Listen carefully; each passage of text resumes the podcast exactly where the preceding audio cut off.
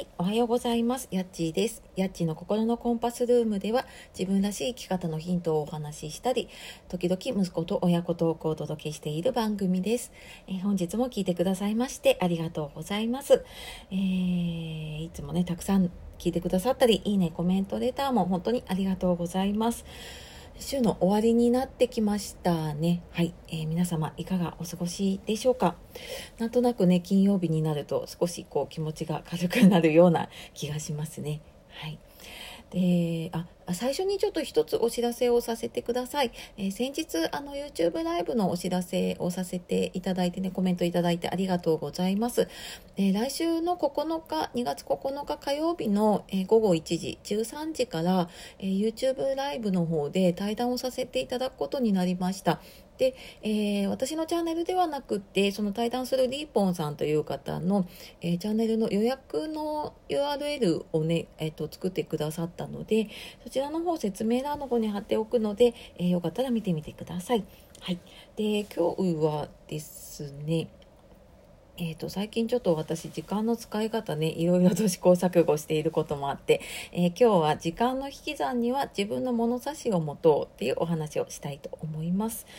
えー、仕事とかね子育て介護とかしていてねなかなか自分の時間が自由に使えないなとか思うことありませんか？ねこれ、まあ、解決するにはねやっぱ自分のその時間の引き算、まあ、あのいらない時間とかねやらないことを決めるには、まあ、自分の物差しを持とうっていうのがねすごく大事です。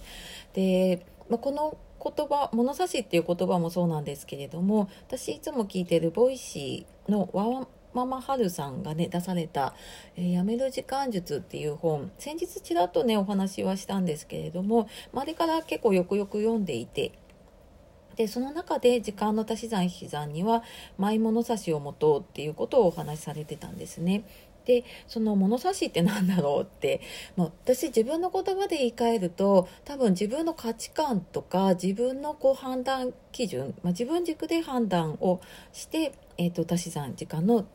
えー、足し算引き算をしていこうっていうことかなっていうふうに自分の中ではね思っているんですけれども例えば物差しの一つの例として、まあ、よく言われますけどね自分の持っている時間を投資消費浪費に分ける。投資消費浪費に分ける。で投資ってあのその自分の未来のために使うもので、まあ、後々ねリターンが見込めるもの。で消費は今使うべきもの。で、まあ、日々生活していく上で必要なもの。で消費は、まあ、無駄に使っているもの。っていうことでこのあ浪費か。浪費は無駄に使っているものっていうことでこの浪費でね無駄に使っているものをやめていくと、えー、時間がね引き算できますよね。で例えばあの SNS に使っている時間。あなたにとってね SNS に使っている時間はじゃあ投資消費浪費どれになりますか？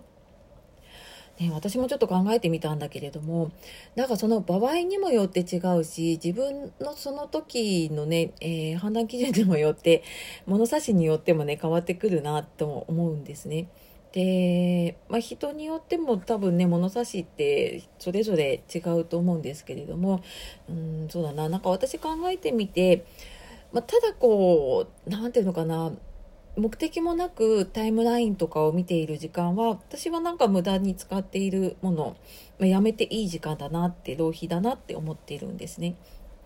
で一方で何か調べたりとかする時に例えば YouTube でこう何か調べてね、えー、と自分の中にインプットをしたりとかあと Twitter とかもやっぱり情報早いので何か検索したい時とか新しい情報を検索したい時に使うとかっていうのは、えー、消費、まあ、今その必要なものとしてねできるしでそこで例えばインプットしたものを自分が何かこう音声で配信するとか SNS に投稿するとかで、えー、何か残るものコンテンツとして残していったりとかねあの自分のその仕事として何か役に立つもので使えるっていうのがもう明らかに見込めるのであればなんかそれは投資っていうふうに、えー、使あの見分けていけるのかなっていうふうにもね思ったりしました。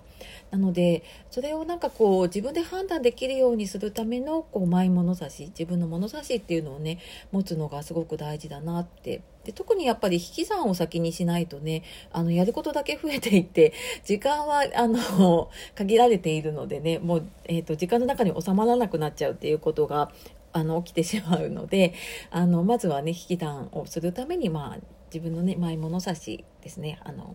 持つといいかなっていうことで、えー、今日はですね時間の引き算には自分の物差しを持とうっていうことで、えーまあ、自分のね物差しでその辞める時間とかね、えー、っていうのを